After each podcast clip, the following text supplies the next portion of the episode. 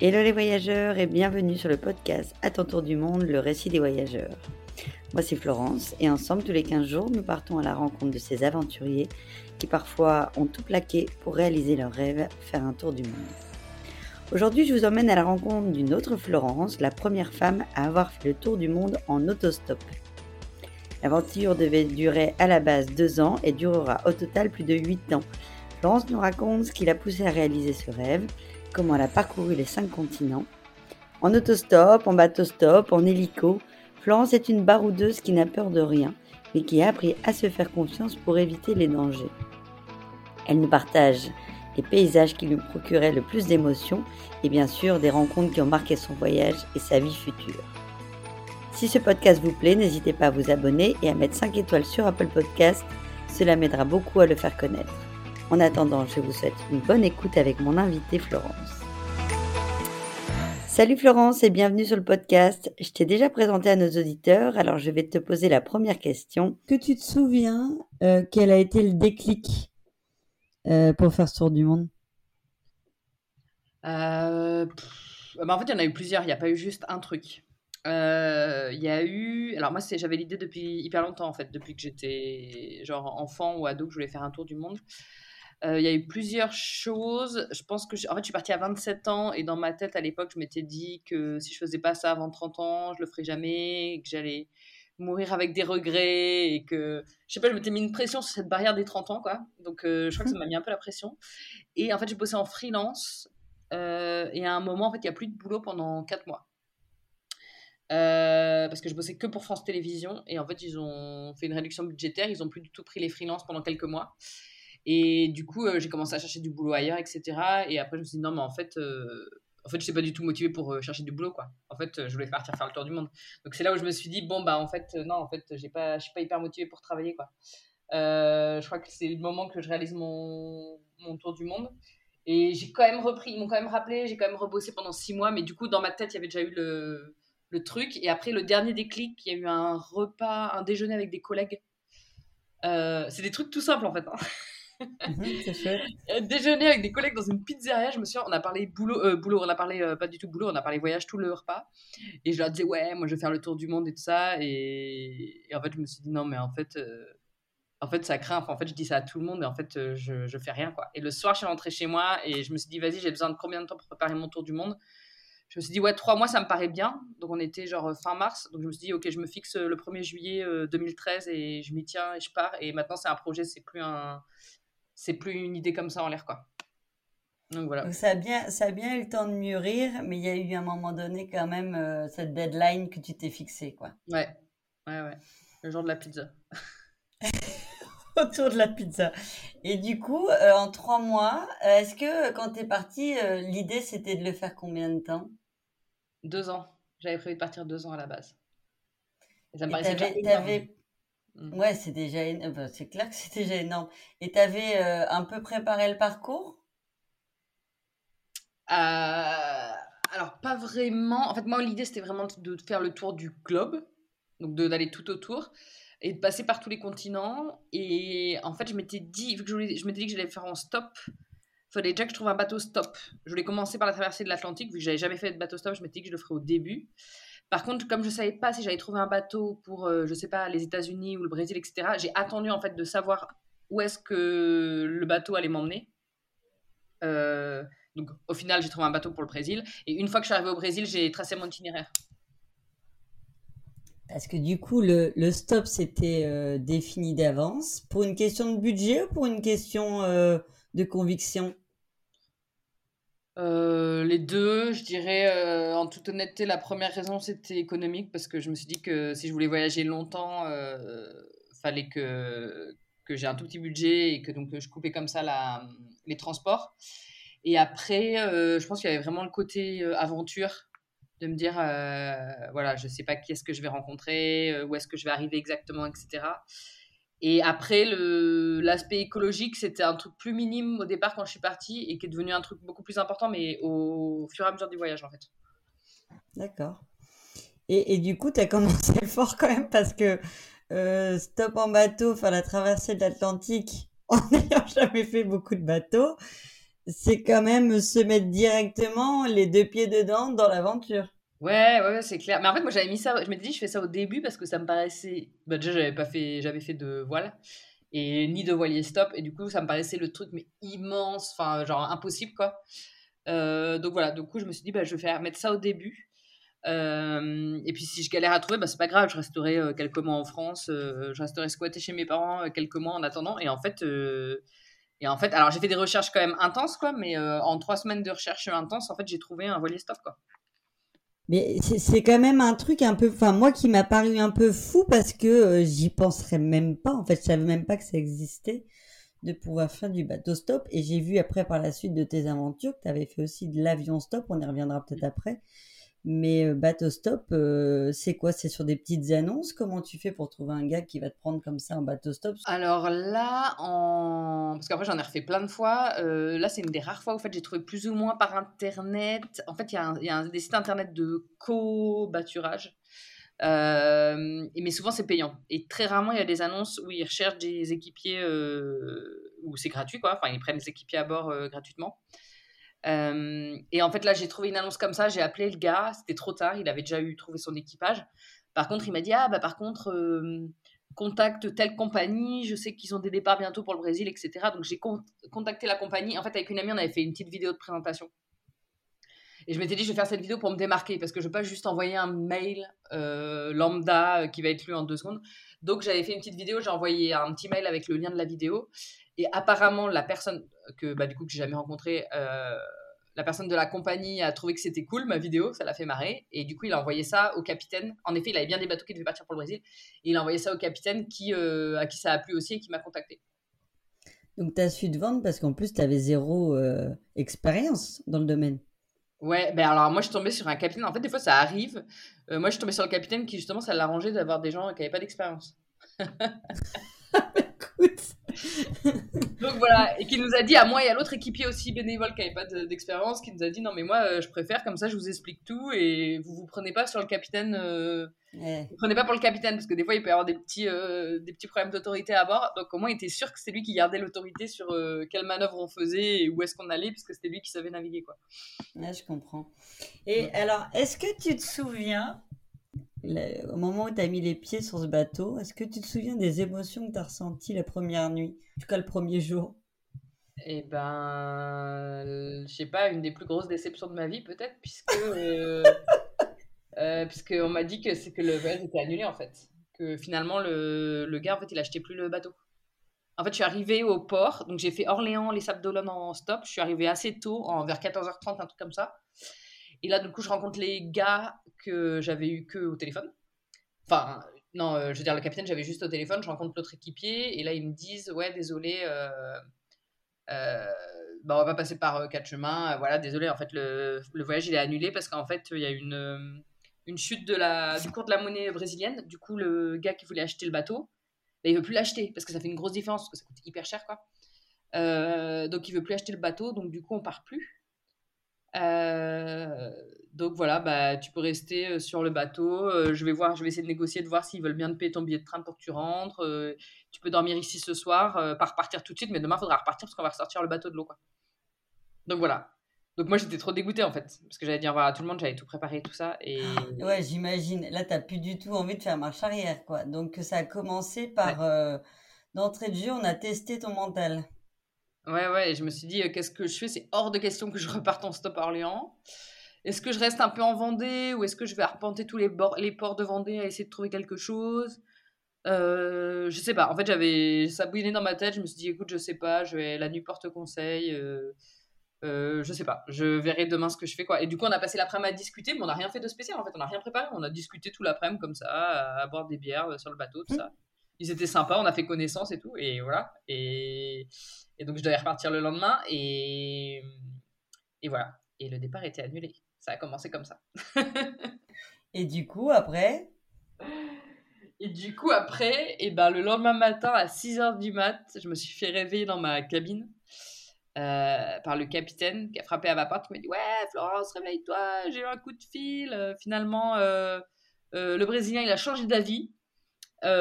Finalement, il achète le bateau. Finalement, on, lève-toi, il faut qu'on prépare et tout. Donc là, on a préparé pendant quelques jours et on est parti quelques jours plus tard. En fait, c'était un mal pour un bien, ça t'a permis de rencontrer l'équipage tranquillou pilou, sans trop de pression, autour de quelques oui, bières. Vrai, oui, oui, c'est vrai. Finalement, on a eu une première après-midi sympa. Ouais, non, mais c'est vrai. Euh, par rapport au, du coup au projet, au total, il y a eu combien de, de pays qui ont été visités? Euh, Il me semble 60. Ah ouais. Quand même. bah, sur 8 ans, c'est euh, pas si, si énorme que ça, quoi. Euh, oui, mais enfin, j'imagine, enfin, faut pas oublier quand même la donnée du stop qui permet quand même d'avoir un rythme plus slow. Et euh... alors, c'est un truc moi qui m'intriguait justement. Euh, il y a deux choses qui m'ont vraiment intrigué dans ton parcours. clairement, déjà, c'est la distance, enfin le, la durée du voyage. 8 ans, ça me paraît c'est complètement dingue. Mmh. Et en plus, euh, en tant que nana, c'est aussi euh, de se dire que tu étais une femme seule. comment tu as géré du coup ce, ce côté sécurité en tant que femme? Euh, comment j'ai géré le côté sécurité Est-ce que, est que ça a été un sujet? Enfin, je veux dire, forcément, entre guillemets, quand tu es seule et, en plus une femme, il y a quand même. J'ai entendu notamment d'autres d'autres euh, reportages ou interviews où, les filles disaient je, déjà, je communiquais pas du tout sur les réseaux pour éviter d'être suivie. Enfin, Est-ce que tu as mis en place certaines choses pour justement éviter d'être embêtée? Ou alors, tu t'es, as vraiment été à la cool, comme, comme moi j'ai pu le faire, mais nous on était cinq, donc c'était très différent. Euh, alors, déjà, moi j'avais pas Instagram à l'époque où je suis partie, il y avait Facebook et je publiais un truc euh, tous les deux mois, quoi. Donc euh, voilà, donc de personne personne savait où j'étais. non, moi après c'était juste, en fait je faisais gaffe juste au niveau genre de ma tenue. J'étais toujours dans une tenue genre facile où je pouvais partir en courant s'il y avait besoin. Donc, euh, genre avec mes chaussures, enfin, j'étais pas en tournée en short, quoi. J'étais toujours euh, pantalon, euh, chaussures de rando, j'avais toujours mon petit sac, mais ça j'ai toujours fait. J'ai un petit sac et un grand sac, donc, mais mon petit sac avec mes trucs de valeur, et ça je l'ai toujours gardé sur mes genoux avec moi. Donc le grand sac, des fois je le mets dans le coffre, mais toujours le petit sac, si jamais, si jamais je perdais mon grand sac, en fait c'était pas hyper grave, quoi. Mais fallait pas que je perde le petit sac.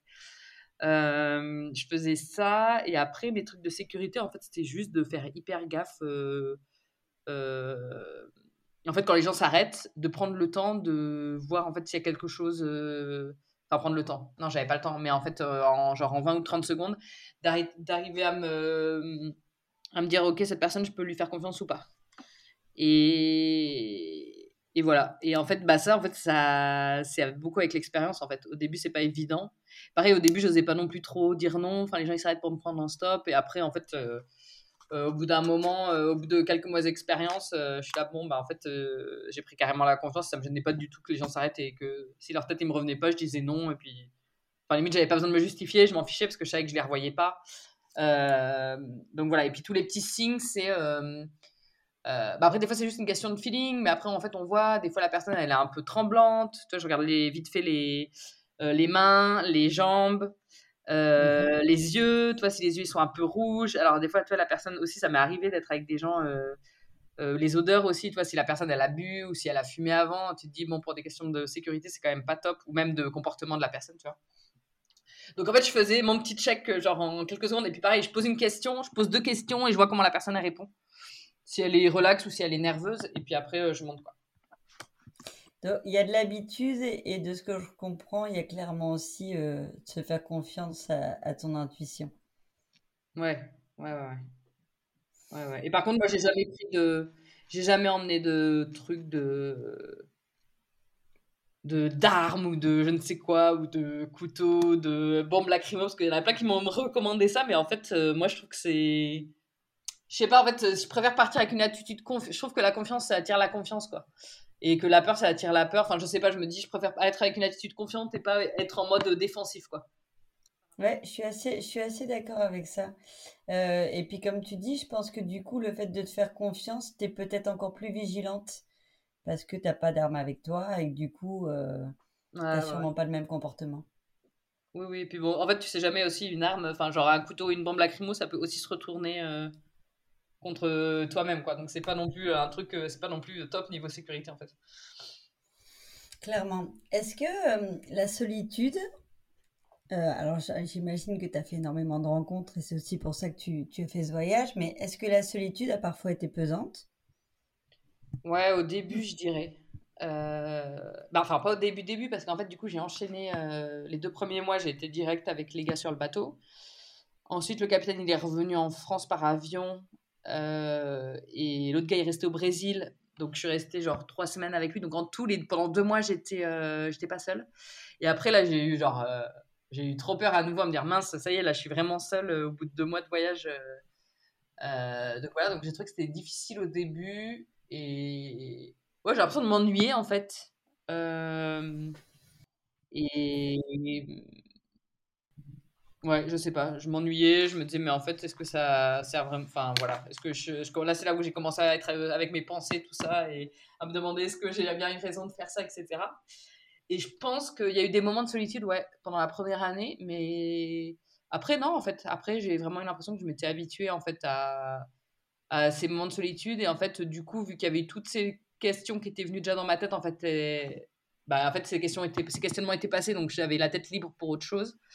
Et, j'ai pas trouvé que la solitude devienne quelque chose de pesant, au contraire, c'était plutôt quelque chose d'agréable après, quoi.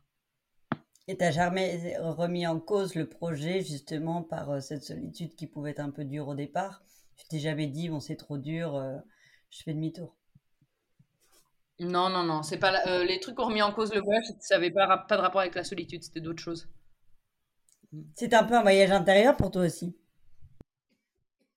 Et eh ben maintenant, avec la rétrospective de maintenant, quand j'y pense, je me dis que oui, mais à l'époque, euh, non, j'avais, j'avais pas du tout l'impression. De toute façon, quand on part faire ce genre de, de voyage, j'ai quand même l'impression qu'il y a un peu une quête spirituelle ou en tout cas un peu une envie de, de, de, se poser et de prendre un peu de recul. en fait, moi, je ne m'en suis pas rendu compte, je ne l'ai pas vécu comme ça du tout à l'époque. Mais maintenant, avec le rétro, la rétrospective, je me dis qu'en effet, en fait, le truc quand on voyage, c'est qu'en fait, on a du temps. Euh, donc, on, on, a aussi beaucoup de temps pour euh, penser et pour être seul avec ses pensées. Et donc, obligatoirement, en fait, il y a plein de. Euh, enfin, bref, du coup, on a le temps de penser, donc on a le droit de, on avance beaucoup dans sa tête et sur plein de choses, quoi. Ouais, c'est ça, c'est clairement une, une sorte de méditation, mais sans s'en rendre compte, quoi. On se pose pas, mais on, est quand même face, face à soi-même. Mm. Euh, toujours si on reste dans le côté des émotions, est-ce que tu te, souviens, après on va parler des rencontres parce que je pense que c'est le cœur même du voyage, mais est-ce que tu te souviens de d'un paysage, parce que j'imagine qu'il y en a plein, mais du paysage ou du moment qui t'a procuré le plus d'émotions? En paysage, là, comme ça, je pense euh, le Salar de Uyuni en Bolivie. Que c'est un truc que j'avais jamais vu. Donc, euh, hyper grand désert de sel immense euh, en haut de la cordillère des Andes. Avec des, des lacs de toutes les couleurs, c'est trop beau. Il y a le Tongariro, en, qui est la montagne en, en Nouvelle-Zélande aussi, pareil, où genre c'est un paysage, euh, genre de paysage volcanique avec des lacs bleu turquoise, genre que j'avais jamais vu ça de ma vie avant non plus. Euh, je dirais quoi euh, Le nord du Vietnam aussi, où il y a des espèces de petites montagnes super abruptes, enfin, ou genre des grands rochers. je pense à chaque fois, ouais, des... j'ai été super surprise par certains paysages que j'avais jamais vus avant, en fait, ni même en photo. Et du coup, en fait, maintenant, tu les partages presque plus après le voyage que pendant le moment même. Euh, bah en fait, ce que je faisais, c'est que moi, je partageais, euh, je faisais un album photo par euh, pays, et donc quand je partais du pays, je publiais mon album photo sur mon blog. Donc parfois, je restais trois mois dans le pays, je publiais un truc tous les trois mois, quoi. et après, quand j'ai commencé à avoir Instagram, donc j'étais déjà la moitié de mon voyage, j'ai commencé à poster des trucs de temps en temps. Euh, mais moi, le truc, c'est que j'ai jamais. Euh, enfin, j'ai jamais. Non, j'ai pas jamais, mais très rarement eu Internet, en fait, pendant mon voyage, euh, sur mon téléphone.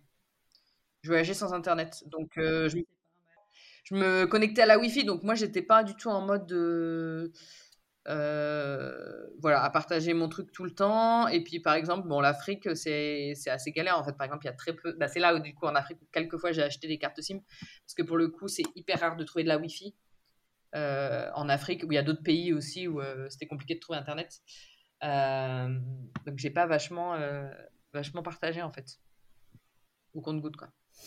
Qu'est-ce qui fait qu'au bout des deux ans, parce qu'à la base c'était deux ans, tu t'es dit, bah allez, j'en refais une de plus. Est-ce que chaque année tu, tu te disais, j'en refais une de plus? Ou au bout d'un moment, il s'est passé autre chose? Non, non, j'ai toujours, j'ai toujours pensé, tous les ans j'ai rajouté un an. le pire, c'est que j'étais persuadée que j'allais vraiment revenir l'année suivante. Euh, et je pense qu'en fait, si j'avais pas été persuadée que je revenais l'année suivante, peut-être que j'aurais pas. Enfin, ça m'aurait paru trop loin. Peut-être que je pense qu'en fait, c'était ça mentalement. Euh, peut-être que je n'osais pas me l'avouer que non, en fait, j'étais bien trop loin et que c'était impossible que je revienne l'année prochaine. Euh, je pense qu'il y avait un truc comme ça parce que oui, j'ai vraiment pensé que j'allais revenir à chaque fois. Et alors, maintenant que tu es maman, Euh, j'imagine que tu peux te mettre aussi à la place de tes parents à l'époque. Ça veut dire que est-ce qu'ils sont venus te voir de temps en temps ou est-ce que tu as fait un. T'es pas revenu du tout en France pendant les 8 ans? Non, je suis jamais revenu. Est-ce qu'eux sont venus te voir ou pendant 8 ans vous avez vu personne? Non, non, ils sont venus me voir. Bah, j'ai eu pas mal de. J'ai peut-être eu quoi Une dizaine. Une petite dizaine de personnes, 10 personnes peut-être qui m'ont rejoint pendant mon voyage à certains points. Euh, et mes parents sont venus au Canada et ils sont venus au Vietnam aussi. Donc voilà, ce qui était cool parce que du coup c'était le rêve de ma mère de visiter le Canada et le rêve de mon père de visiter le Vietnam. Donc en plus, grâce à moi, ils ont pu réaliser leur rêve. Mais euh, oui, oui, ils étaient, euh, ils étaient super inquiets quoi. Et quand, par contre, quand ils m'ont rejoint au Canada, quand ils quand ils ont vu, mais je pense qu'en fait ils fantasmaient complètement le truc. Quand ils ont vu euh, comment ça se passait pour moi au Canada et que j'étais hyper heureuse, euh, là ils sont, voilà, enfin ils sont, je pense que c'est plutôt ma mère en fait. Elle s'est quand même euh, beaucoup plus déstressée quoi. Ils étaient voyageurs à la base ou pas du tout? Si quand même un peu ouais. Ouais ouais. Ils t'avaient déjà donné un peu la picouse quand même. Euh, oui, oui, clairement. Ouais, ouais, si, si, on faisait, quand on était petit, on faisait des voyages, euh, on faisait du camping euh, l'été à chaque soit dans une région de France, soit dans un pays d'Europe. Donc, donc, si, si, on bougeait quand même tous les étés. Ouais, c'est pas venu complètement par hasard. Est-ce que maintenant, je voudrais que tu me parles des, des plus belles rencontres, mais bon, il y en a une, tu as quand même découvert mmh. l'amour pendant ce voyage, donc c'est forcément une des plus belles rencontres. Mais est-ce que tu peux me parler un peu de ce volet-là qui pour moi est, le plus fort? De la rencontre avec mon mec? C'est ça? On va d'abord les rencontres en général et si tu peux terminer par le meilleur pour la fin avec la rencontre avec ton mec, mais euh, en tout cas les rencontres en général, puisque c'est quand même euh, un des leitmotifs de ce type de voyage. Et après, terminer forcément avec la rencontre de, de, de, de ton chéri avec qui tu es rentré en France. Bah, en fait, les rencontres en général, moi, ce que j'ai trouvé euh, hyper intense en fait dans le voyage, c'est qu'il y a des personnes. Euh, en fait, vu que j'étais sans amis euh, physiquement hein, pendant mon voyage, ils étaient tous à distance, j'ai trouvé que les rencontres qui se faisaient en fait sont beaucoup plus, beaucoup plus intenses en fait. Parce que c'est la personne qu'on rencontre à ce moment-là, avec qui on va passer trois jours ou qui nous héberge pendant trois jours, qui devient notre meilleure amie pendant trois jours en fait finalement. Et en fait, il y a que la personne qui est là physiquement, genre pour qu'on se confie à elle. Et du coup, j'ai trouvé que, ouais, que les rencontres étaient. Euh, j'ai fait des rencontres hyper intenses et aussi, je pense qu'en voyage, euh, naturellement, on se retrouve un peu à amener des gens un peu plus comme nous. Donc, pareil, il y a eu des gens, euh, genre des gros, des gros coups de cœur amicaux aussi que j'ai pu avoir pendant mon voyage. Et il y a pas mal de gens avec qui je suis encore en contact, même de mon tout début de voyage, quoi. Donc voilà, il y en a d'autres, je suis pas en contact avec eux et en fait, c'est pas grave. Ce qui comptait, c'est qu'on a passé voilà, quelques jours ou ou même quelques heures parfois, euh, genre à, passer un bon moment et à partager des choses. Quoi. Donc. Euh, euh, est-ce que est-ce que tu es d'accord avec le fait que quand on, on, fait des rencontres comme ça en voyage, en fait, on est tellement naturel parce qu'il n'y a pas d'enjeu, il n'y a pas de cadre, il n'y a personne qui te connaît, et donc en fait, tu es totalement naturel. Mm. et du coup, ça crée en effet un lien qui est, qui est beaucoup plus vrai, plus fort. Ouais, c'est clair. Oui, c'est clair. On n'est pas, il n'y a pas d'enjeu, c'est pas un collègue de travail ou quoi, il n'y a pas de. La personne, on s'en fiche en fait si on lui plaît, si on lui plaît pas. De toute manière, après, on continue notre route. Donc, euh, ouais, c'est vrai qu'on est beaucoup plus. C'est beaucoup plus facile d'être. Euh, ouais, d'être d'être soi-même. Et je pense qu'on est beaucoup plus ouvert aussi aux autres. on a le temps en fait de discuter avec les gens, etc. Ce qui n'est pas vraiment le cas quand on est dans sa routine sédentaire, tout ça quoi. Mm. Alors, il y a deux derniers points euh, avec euh, lesquels j'avais envie d'évoquer avec toi. Donc, forcément, la rencontre avec, euh, avec ton chéri. Et puis après, on finira sur l'après, l'après tour du monde. Mais un tour du monde de 8 ans, c'est pas pareil qu'un tour du monde d'un an. Donc, que tu puisses me donner un peu ta philosophie de vie avant le tour du monde et maintenant et comment tu vois les choses. alors, donc, quand j'étais à la moitié de mon voyage, donc au moment où je partais de Nouvelle-Zélande, donc j'étais déjà à peu près à 4 ans de voyage. Euh, non, 3 ans et demi de voyage. Euh, donc j'ai rencontré euh, mon mec qui est chilien et qui habitait en Nouvelle-Zélande depuis genre 5 ans. donc voilà, mais moi de toute manière j'étais en mode, enfin je continue mon tour du monde, je vais en Australie, enfin voilà. et en fait il a été motivé, il m'a rejoint en Australie. Euh, il m'a rejoint en Australie. On a même, euh, il a même réussi à me trouver un boulot, ce qui était cool parce que comme ça, on, s'est posé quelques mois en fait. Euh, on a bossé tous les deux. Surtout que lui, en fait, il n'avait pas anticipé du tout de faire un tour du monde. Donc lui, ça lui a permis de mettre de l'argent de côté, au moins pour non pour quelques mois, non pour une année, parce que les salaires sont énormes en, Australie et qu'après on allait en Asie où ça coûte pas cher du tout. Donc en fait, il a pu économiser, genre, ça lui a fait un an de voyage quoi. Donc après, on a continué ensemble vers l'Asie. Euh, et après, euh, donc on a vraiment voyagé ensemble pendant un an, je dirais, un peu plus. Euh, et après, lui, il retournait bosser, il est retourné bosser en tout trois fois. Il est reparti trois fois pendant quelques mois où il repartait bosser en Nouvelle-Zélande et aux États-Unis pour, pour gagner un peu d'argent et après il me rejoignait. Donc j'ai quand même continué à avoir des quelques mois où j'étais seule et après il y a eu le Covid, on n'a pas été bloqué au même endroit. Donc là ça a été un peu plus longtemps, on a été séparés pendant cinq mois. Euh, donc voilà. Mais du coup, euh, ouais, du coup, c'était un peu, bah, c'était cool en fait.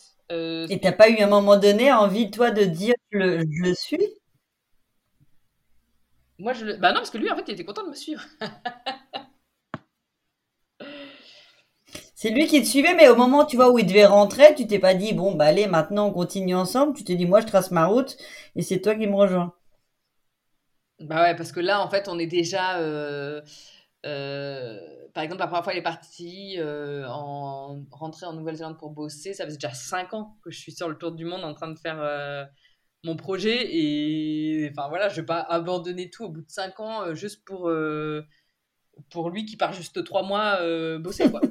si, bah, c'est bon, on le fait à distance, on reste à distance pendant 3 mois, ça, va, ça va le faire. quoi. Donc, euh, donc voilà. Et moi, j'étais contente aussi de. En fait, j'étais contente d'avoir. Euh, enfin, à la fois, c'est difficile parce que du coup, c'était hyper intense. On a été habitué à vivre 24 heures sur 24 ensemble tout le temps. Donc, c'est hyper difficile de se retrouver du coup sans lui euh, pendant trois mois. Mais en même temps, je trouvais ça cool aussi d'avoir des moments où j'étais un peu toute seule, quoi. Voilà. Et le confinement, du coup, vous l'avez fait ensemble? Non, non, non, ça a été hyper, euh, hyper compliqué. C'était un moment où on devait être séparés pendant trois mois et donc finalement on a été séparés pendant cinq mois. Moi j'étais bloqué au Cameroun, il était bloqué en Nouvelle-Zélande. Ouais, et puis il n'y a pas d'ambassade du Cameroun en Nouvelle-Zélande et il n'y a pas de vol direct non plus. Euh, donc ça a été toute une histoire. Enfin bon, bref, en fait c'est franchement le truc, mais c'est un sketch, c'est une histoire de dingue. Pour qu'ils réussissent à me rejoindre au Cameroun. Euh, bref, je me suis, j'ai fini par me retrouver. Bref, en fait, il y a un policier qui camerounais que j'ai rencontré un policier français qui m'a mis en contact avec un policier camerounais qui a appelé le consul pour que pour que Seba puisse avoir un visa genre deux heures avant qu'il prenne l'avion. Enfin bon, bref, en fait, c'était genre euh, euh, un peu un truc de ouf. Donc, il a réussi à me rejoindre au Cameroun. Et là, on était bloqués tous les deux au Cameroun et les frontières ouvraient toujours pas. Et d'ailleurs, elles ont mis, mais en Afrique ça, de l'Ouest, ça a mis hyper longtemps. Ça a mis genre peut-être un an et demi, deux ans avant qu'ils rouvrent les frontières terrestres. Hein, je parle. Les aéroports et tout ça ont rouvert, mais les frontières terrestres sont restées fermées vraiment hyper longtemps. Donc après, je suis partie, euh, on s'est reséparés. Il est resté seul au Cameroun et moi, je me suis dit, euh, ok, je vais traverser un max. Il fallait que je traverse le Nigeria. Lui, il n'avait pas le visa pour le Nigeria, mais moi, je l'avais. Et en fait, là, je me retrouve bloqué au Nigeria et lui, il n'a pas de visa pour le Nigeria. Donc, il ne peut pas me rejoindre au Nigeria. Et là, je me reste, reste bloqué et j'ai des gros soucis avec la police. Je me suis arrêté par la police et tout ça. Euh, il me confisque mon passeport pendant trois mois.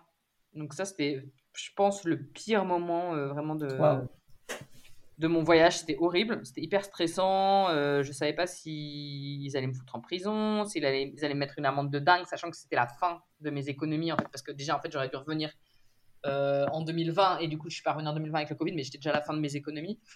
est-ce que j'allais, est-ce que j'allais pas pouvoir finir mon projet de voyage en stop, etc finalement, ça s'est résolu que euh, ils m'ont mis un avis d'expulsion. J'ai été expulsée du Nigeria et au même moment, je trouve un avion stop. Donc, en fait, je me suis fait expulser, mais en avion stop, parce que du coup, j'avais trouvé un avion stop. Donc, c'est un peu le truc qui a sauvé mon projet, parce que impossible de, sortir du, pays par voie terrestre ni par euh, bateau. Euh, donc voilà, donc là, je me suis retrouvée au Maroc. Et là, donc mon mec a pu me rejoindre au Maroc. Entre temps, il était reparti en France. Et là, pareil, il, a, il m'a rejoint au Maroc. Et deux semaines plus tard, le Maroc ferme, euh, referme, parce qu'ils ont rouvert, ils ont refermé. Le Maroc ferme et on est bloqué au Maroc ensemble. donc voilà. Et là, on a fait six mois au Maroc. C'est un signe. c'est cool de finir ensemble euh, pendant six mois au Maroc. Euh, ça, c'était 2021. Euh, donc voilà, et du coup, on est arrivé à l'été. Non, je suis revenue toute seule parce que le dernier mois, euh, j'étais toute seule au Maroc. Euh, je suis revenue donc à l'été 2021. Voilà.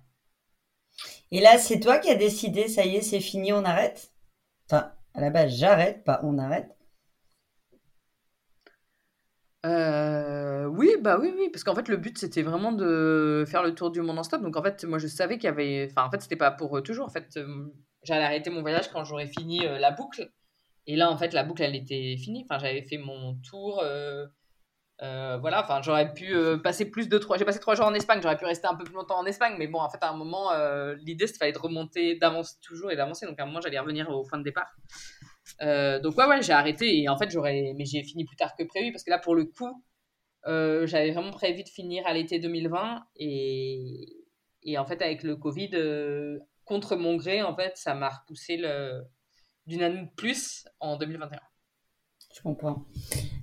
pour finir, je voudrais juste que tu m'expliques comment on fait pour vivre normalement après une expérience comme celle-là, comment on arrive à retrouver euh, une énergie et, euh, pour vivre différemment et d'avoir cette même quête euh, du bonheur, mais en se disant maintenant je vais plus être nomade, mais je, me réinstalle en France. Alors déjà en fait l'année qui a suivi, en fait j'étais basée à Orléans, mais j'ai quand même bougé beaucoup. Je suis allée bon, à l'étranger je suis allée en Espagne et en Finlande mais sinon j'ai beaucoup bougé en France. En fait il se passait pas genre deux semaines sans que j'aille quelque part. Donc en fait j'ai l'impression d'être plus basée à Orléans mais en fait j'ai quand même beaucoup beaucoup bougé. Euh, donc j'avais pas ce truc de j'avais pas l'impression d'être bloqué quelque part. Et après en fait ce qui était bizarre euh, euh, Enfin, ce qui était bizarre en général, en fait, c'est qu'il y avait encore euh, du coup la pandémie, les histoires de passe sanitaire, machin, en 2021. Euh, donc en fait, c'était plus ça qui était bizarre par-dessus tout que la sédentarité en elle-même. Mais enfin, je sais pas, toute l'ambiance générale. Et le fait que ce soit l'hiver, pareil, j'avais pas vu, de, j'avais pas vécu depuis genre 5 ans en hiver, donc euh, ça c'était un peu chiant. en fait, il y avait d'autres choses. Et par contre, non, en fait, j'ai trouvé que moi, ma vie, elle s'est accélérée de dingue depuis que je suis revenue. Euh, j'ai l'impression d'avoir fait 36 euh, 000 trucs, alors que justement, en voyage, j'étais vraiment en mode euh, tranquille, je faisais un truc par jour et que j'ai l'impression que, ouais, en France, les gens, en fait, le rythme est quand même hyper stressant. En fait, on se fait entraîner dans ce, dans ce stress général, quoi. Là, maintenant, t'es maman Ouais, bah en fait, je suis tombée enceinte, donc juste quelques jours après être revenue en France. Donc voilà, et je pense que mon cerveau, il, il s'est dit Ah, ça y est, euh, je suis arrivée à Orléans, euh, c'est bon, il n'y a pas de souci, je peux tomber enceinte. c'est ça. Et euh, enfin, en tout cas, c'est génial. Et du coup, c'est quoi le projet de vie de rester sur Orléans? Non, là, on a déménagé déjà. On a fait la première année à Orléans, on a bougé à Tours. Ah oui, non, il y avait l'autre truc, ça aussi, c'était un peu chiant, c'est qu'en fait, on a été, euh, vu que mon mec est chilien, en fait, ça a mis, a mis presque un an pour qu'il ait une autorisation de travail et qu'il ait ses papiers. Donc, en fait, on a été un peu dans l'attente de ça et tout. Euh, donc, on a pu bouger, il a pu avoir ses papiers, il a pu trouver un boulot. Donc, on est à, Tours maintenant, qui est pas hyper loin d'Orléans. Et, euh, et voilà, j'ai l'impression que ça fait des années-lumière que j'ai fait ce tour du monde euh, en stop, en fait. Quoi. Tellement ma vie, elle est différente. Quoi. Il n'y a pas de projet de reprendre la route avec le bébé? Si, carrément. Bah, si, si, carrément. En fait, le plan, là, c'est de mettre de l'argent de côté et de préparer euh, d'autres voyages, quoi. Mais si, et pour le coup, ça me motive, euh, ça me motive vachement aussi. En fait. je me dis un enfant, je me dis, ah, ça va être trop cool pour lui de, de voyager, tout ça. Et, euh, et, quand j'étais revenue de mon tour du monde, on avait tenté la Loire à vélo et en se disant ah c'est un petit projet euh, tout petit, c'est hyper simple et en fait on a abandonné au bout de trois jours. Gros échec quoi. Et, euh, et du coup là c'est là on s'est dit vas-y au printemps on fait la Loire à vélo, gros challenge la Loire à vélo vu qu'on a eu on a échoué une fois. Donc là et là du coup on va le faire avec avec bébé quoi. Cora au printemps il aura quoi? Il aura 11 mois, 10 mois, 11 mois. Donc on s'est dit, on va refaire ça. Et dans l'idée de refaire des voyages, de se, de se tester là-dessus, parce que c'est censé être une route facile à vélo.